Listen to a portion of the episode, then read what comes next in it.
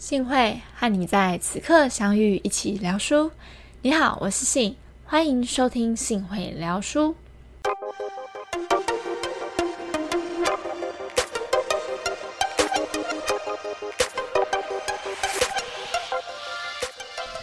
你常会觉得没时间阅读，又或者是有读完了书却总是记不起书里讲些什么内容的困扰吗？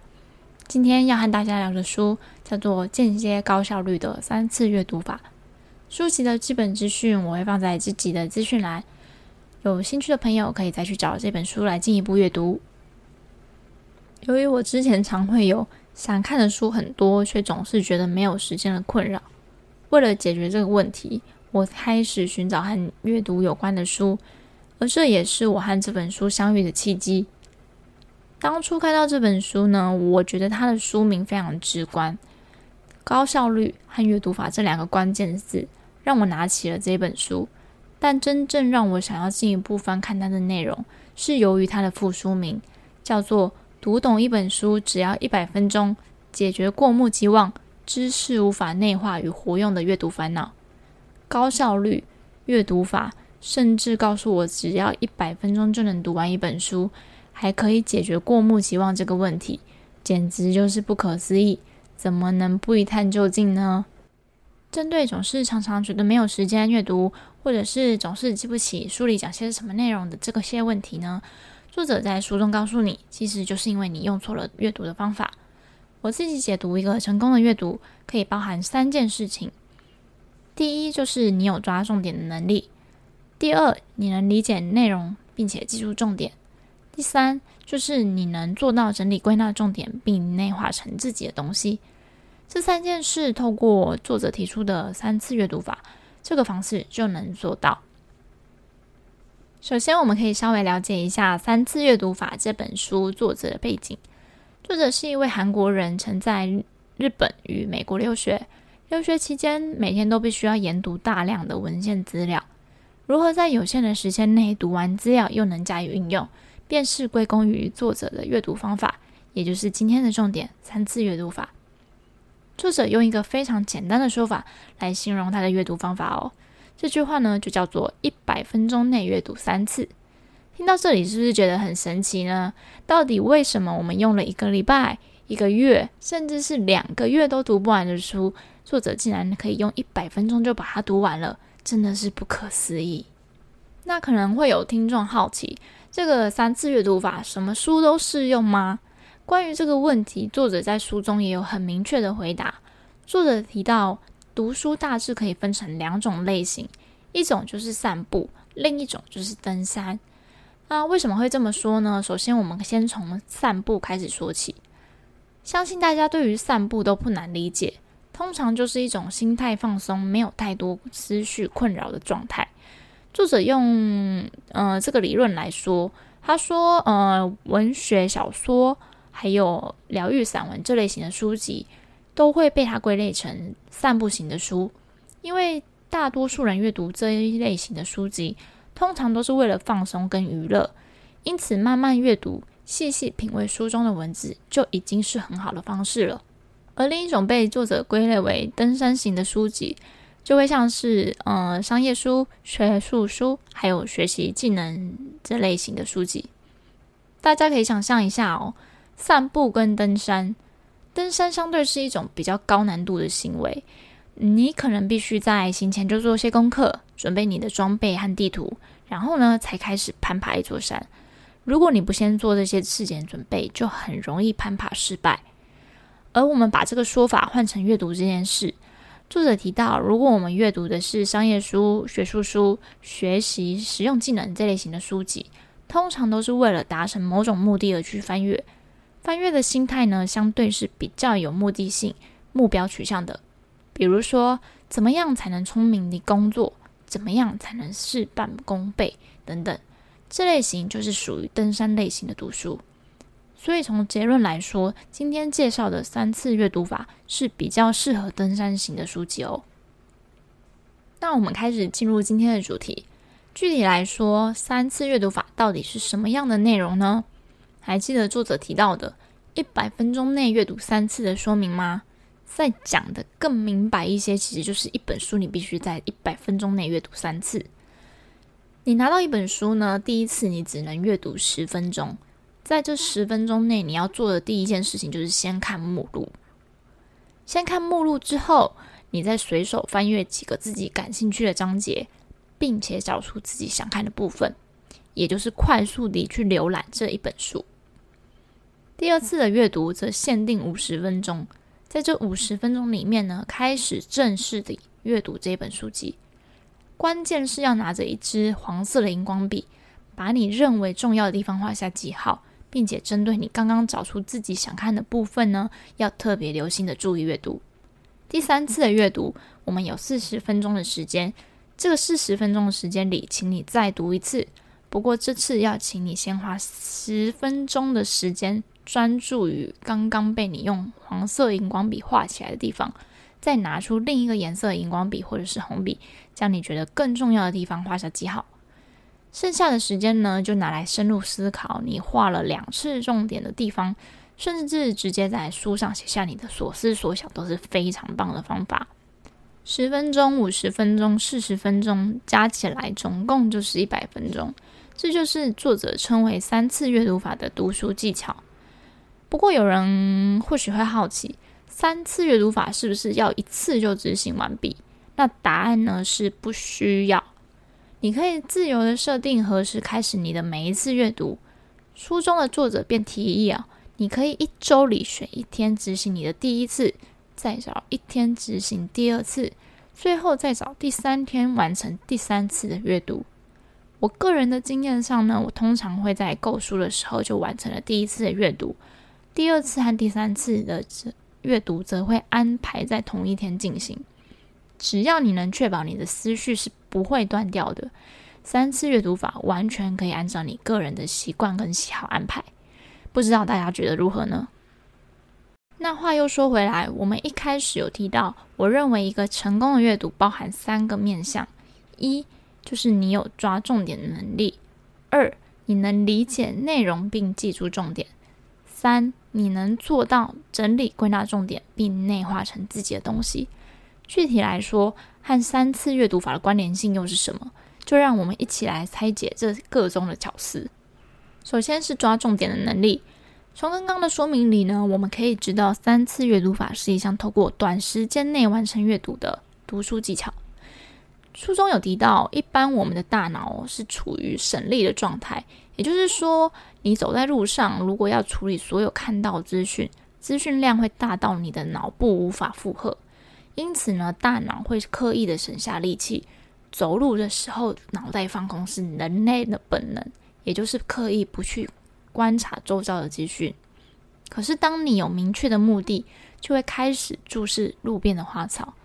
所以，同理。当你的大脑呢被下达一个明确任务，也就是十分钟内要完成阅读这件事，它就会开始运转，并且在庞大的资讯量中协助你去无存精，快速的找到你的重点。而且大家还记得刚刚提到的第一次阅读，我们首先要做什么事情吗？就是先看目录。透过这个行动呢，你会对于书的架构有一个初步的了解。例如，你会开始去注意到这本书的主要内容是什么，着眼点就放在哪些地方之类的。当你注意到这些重点之后呢，我个人认为最大的用处就是能判别出这本书到底是不是你需要的那一本书，并且透过随手翻阅几个自己感兴趣的章节这个动作，则更能加强你对这本书的架构理解度。我个人呢是会透过这个动作来确认这本书作者的写作风格、排版。生动度是不是符合我的喜好？而找出自己想看的这个部分，其实呢，就跟大家前面提到的，判别出这本书到底是不是你需要的那本书有关。因为呢，当一本书你想阅读的部分越少，就有很大的几率代表说这本书可能不适合你。以我自己前一阵子购买 Podcast 的书籍为例，由于我想制作 Podcast 节目哦。我第一个念头就是，呃，买书学习。上网输入关键字找书后啊，出现了好几本教你如何成为人气第一啊、爆红节目的书籍。就在我一头热，觉得有一本书真的非常非常棒，想要下单前的几秒钟呢，我还是顿了一下，想说还是看一下目录。但是这一读啊，火马上就灭掉了。原因呢，是因为我发现那本书的内容架构主要是在教你怎么写出一个好的节目内容，怎么透过行销来宣传你的节目。这些内容呢，当然对于经营 Podcast 来说是非常重要的。但是我想找的书是希望能一步一步带着我了解做 podcast 需要什么设备，制作的时候需要的音乐啊，或者是图档可以从哪里取得，我可以使用哪些软体来制作我的音档，最后教导我如何将制作完成的音档上架到平台上面，这个才是我需要的书。但是显然它不是，所以呢，我后来又找了一阵子，才真正找到适合我的书，而我也透过购买。嗯，网站上的视阅功能来确定一本书的生动性。比如说，如果是全黑白或者是全文字的书，这类型的排版我通常都没有阅读性质，也不符合我的喜好，我就不会去进行购买的动作。因此，从这边我们可以了解到哦，如果一开始你就能运用三次阅读法中的第一次阅读步骤，找出一本书的重点，那么你就能透过抓重点的能力，判别这本书是否适合你。是否需要进一步购买？而且透过上述我的例子，大家应该隐约也有发现啊，你会在过程中更清楚自己想要透过阅读达成的目的是什么。可以说，从找书开始就已经在影响你是否能完成一次成功的阅读。那么，成功阅读第二点，理解内容并记住重点，跟三次阅读法的关系又是什么呢？三次阅读法呢，其实是透过一次、两次、三次这样反复、反复阅读的方式来深化你的理解力。当你对一本书的理解力呢越加的深厚，自然呢你就会记住这些重点，其实是不会去硬要去背它的。甚至可以说，一本书的架构啊，你已经深入了解了三次，反复阅读了三次，那我想要记不住内容也非常的难。这就跟我们在工作上学习一件新的事物的时候哦，理解它背后的结构跟运作方式，你会自然的记住一个新事物的执行步骤，不会需要去印记它一样。而达到成功阅读的第三点，能整理归纳重点并内化成自己的东西，就跟三次阅读法中你用荧光笔画出重点有关。透过画出属于自己的重点呢，这本书才会真正的对你有帮助。这边我想分享一个，呃，我认为非常重要的观点：一本书每个人的阅读目的都不见得相同，抓出的重点也可能不太一样。所以呢，当你靠自己抓出属于自己的重点，这本书才会真正地成为一本对你有帮助的书。而当我们重复咀嚼我们画出的重点后，如果你还能去思考，你把这些地方画成重点的原因，并且抒发自己的意见，用自己的话说自己的想法，或者是重新再呃把书中的理论用你的话说出来的话，那就代表你已经把书的内容内化成你自己的东西了。以上就是我认为三次阅读法能构成成功阅读的原因。而后面呢，我想分享自己对于三次阅读法的使用感想。第一次的十分钟以及第二次的五十分钟阅读，我认为时间的遵守非常重要。因为如果你不去做呃时间的控管这件事情，就会又变成我们一般在读书那样子轻松轻松散步的心态，就很容易又呃就是读不完它。所以呢，我在这一点上，我觉得第一次阅读跟第二次阅读的时间遵守上非常的重要。但是到了第三次的阅读啊，我个人非常不建议还要再拘泥于四十分钟要读完这件事，因为读到了第三次，我觉得我们应该要做的功课呢，是探索自己画了两次重点地方的原因，以及将自己的思考抒发出来。所以，我认为在这边呢，完成这两件事情，远比遵守时间还要来的重要。而我在读完这本书后，我认为三次阅读法比较像是作者用来吸引人关注这本书的一个媒介而已。作者在书中呢，更多的内容其实更像是在强调何谓正确的阅读方式以及阅读的重要性这两件事情，并且希望读者能体会到阅读是和你的人生大有相关的事。然而，为什么我们需要阅读，并且追求大量的阅读呢？嗯，作者在这边有提到一个我觉得非常棒的说法，他说：“阅读必须改变视野，对人生造成好的影响。”这句话呢，我自己的解读是：透过阅读，我们可以了解到不同的领域、不同的世界的事情，让我们的视野更加的开阔。而阅读量越大，才能产生更多的想法跟思考。进而对自己的人生有帮助，但是要做到这件事情的前提是要用对的方法去做阅读，才能读得多，并且时刻的去思考自己阅读到的东西，有自己的归纳与观点，而不是被动的吸收知识。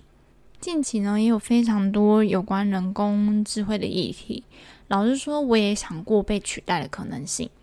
然而呢，如果我们能持续培养自己的思考力，相对于人工智慧是从资料库寻找既定答案的这个模式，有思考力的我们呢，反而是拥有无限的可能性，不被人工智慧而取代。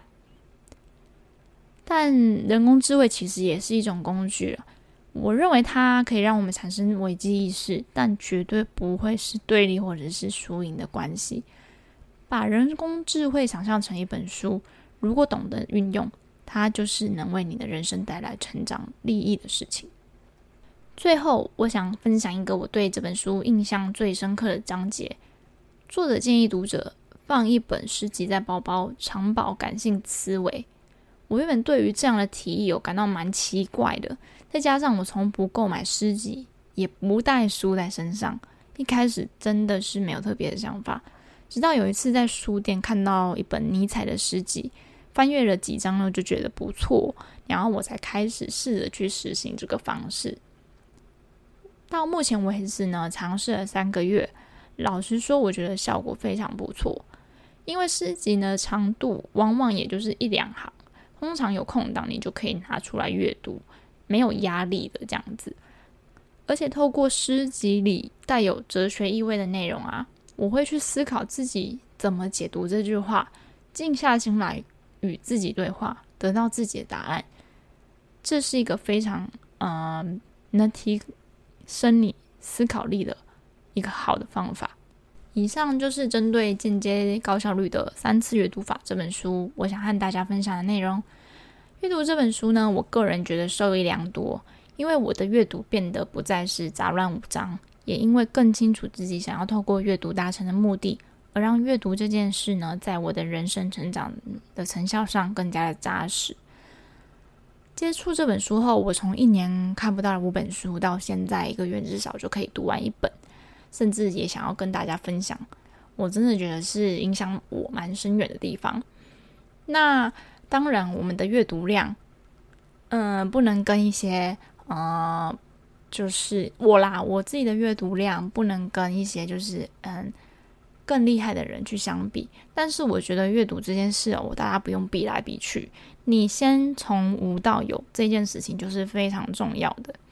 你要从无到有，然后呢找到对的方法去做阅读，让阅读成为你人生中的一部分，进而去帮助你的人生。这件事情我认为非常的重要，所以真心。推荐大家去阅读这一本书。那我有把三次阅读法的读书技巧重点式的放在这一集的资讯栏，如果大家想要快速的复习，也可以前往资讯栏观看。那么这一集的内容就到这边，谢谢你的收听。幸会与你在此刻相遇，一起聊书。幸会聊书，我们下次见，拜拜。